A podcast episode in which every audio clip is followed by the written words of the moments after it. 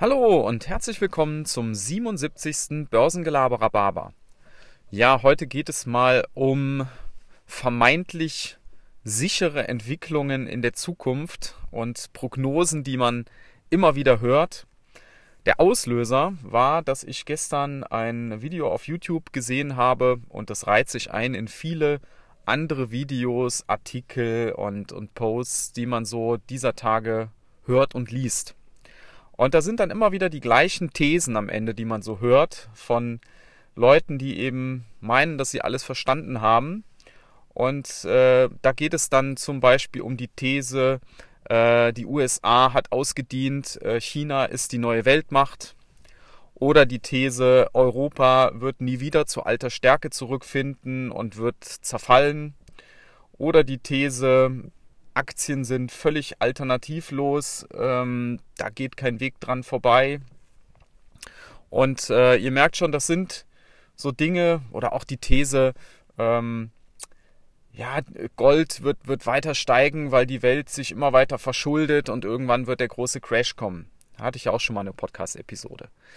Und so sehr da sicherlich auch an der einen oder anderen Sache was dran ist, habe ich so bei mir gedacht, man muss da schon auch bei diesen Dingen ein bisschen Vorsicht walten lassen. Also wenn eine Sache zu, sich zu gut und zu sicher anhört, dann ist auf der anderen Seite doch die Wahrscheinlichkeit groß, wenn man daneben liegt und es kommt doch anders, äh, dass das ganz schön in die Hose gehen kann. ja? Also wir haben das ja jetzt mit Corona wieder erlebt. Das Ding hatte niemand auf dem Zettel und trotzdem ist es da und es ist passiert und es wird uns noch eine ganze Weile beschäftigen auch wenn jetzt die Aussicht besteht, doch im Frühjahr einen Impfstoff zu haben. Also, das ist ja dieser berühmte schwarze Schwan. Also, der schwarze Schwan, das sind, steht symbolisch für Dinge, die niemand, die selten sind, die niemand äh, erwartet, die aber trotzdem da sein können und passieren können.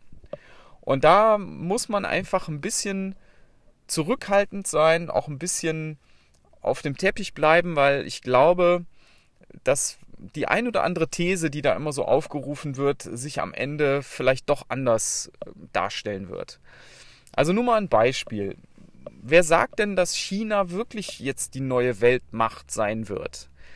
Im Moment ist das immer noch die USA und die USA wird auch alles dafür tun, dass diesen Status zu behalten.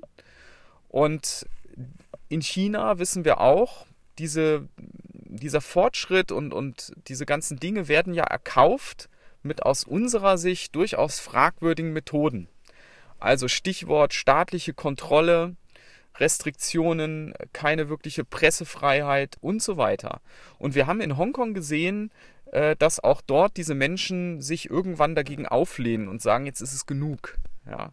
Wer sagt denn, dass das nicht vielleicht auch in China auf einem Festland passieren kann. Dass irgendwann die Chinesen sagen, wisst ihr was, äh, kommunistische Partei, äh, das gefällt uns hier alles nicht mehr. Hier, wir werden hier nur gegängelt und, und Punktesystem und Scoring und, und Überwachung und keine freie Presse und so weiter, das wollen wir alles nicht mehr. Erinnert euch nur an 1989. Ja, was, was da von heute auf morgen auf einmal passieren kann. Also, das ist lange nicht sicher. Oder nehmt mal die, die Entwicklung in Europa. Wer sagt denn, dass Europa wirklich für alle Zeiten abgehängt ist? Wir haben doch erst diese Woche gehört, dass äh, jetzt ein deutsches Unternehmen den, den ersten Impfstoff wohl entwickelt hat. Also so schlecht können wir ja gar nicht sein. Oder, oder wer sagt, dass, dass die Europäer nicht doch irgendwann verstehen, dass sie nur als Einheit sich da auch gegen die anderen Großmächte behaupten können und dann doch irgendwo weiter integrieren und, und sich zusammentun und dann doch zu einer gewissen Stärke wieder zurückfinden. Das, das wissen wir doch alles gar nicht. Ja? Und wenn dann da immer geraten wird, ja, auf Basis dieser Prognosen ähm, soll man das und das machen, also vorsichtig. Ja?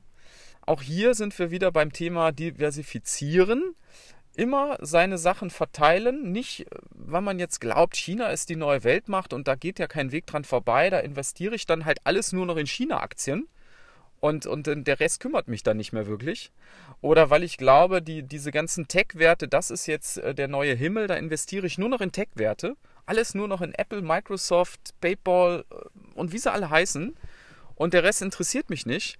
Wir haben gesehen am Montag, wie das, wie das auch mal anders laufen kann. Da sind nämlich von heute auf morgen auf einmal die ganzen runtergeprügelten Value-Werte nach oben äh, gekauft worden. Also eine Coca-Cola, eine Disney und so weiter. Ja, alles, was in den letzten Monaten nicht lief. Und auf der anderen Seite eine Apple oder eine Microsoft oder auch eine PayPal, das sah gar nicht so doll aus. Ja?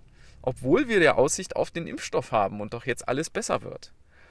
Also, mein, mein heutiger Punkt ist einfach der, bisschen vorsichtig sein mit, mit äh, Prognosen. Ähm, Prognosen sind mit Unsicherheit behaftet, vor allem wenn sie die Zukunft betreffen. So hat das, glaube ich, mal Mark Twain gesagt. ja, also es sind alles nur, nur Überlegungen mit, mit gewissen Wahrscheinlichkeiten. Aber selbst wenn ich eine 90% Wahrscheinlichkeit habe, bedeutet das, mit 10%iger Wahrscheinlichkeit kann auch was ganz anderes eintreffen. Und das muss man sich immer vergegenwärtigen. Da gibt es keine Sicherheiten. Wir sprechen immer von Wahrscheinlichkeiten. Die können größer sein, die können kleiner sein. Es kann aber auch immer das Gegenteil eintreten. Ja, in diesem Sinne wünsche ich euch ein hoffentlich und mit hoher Wahrscheinlichkeit schönes Wochenende und bis dann. Ciao.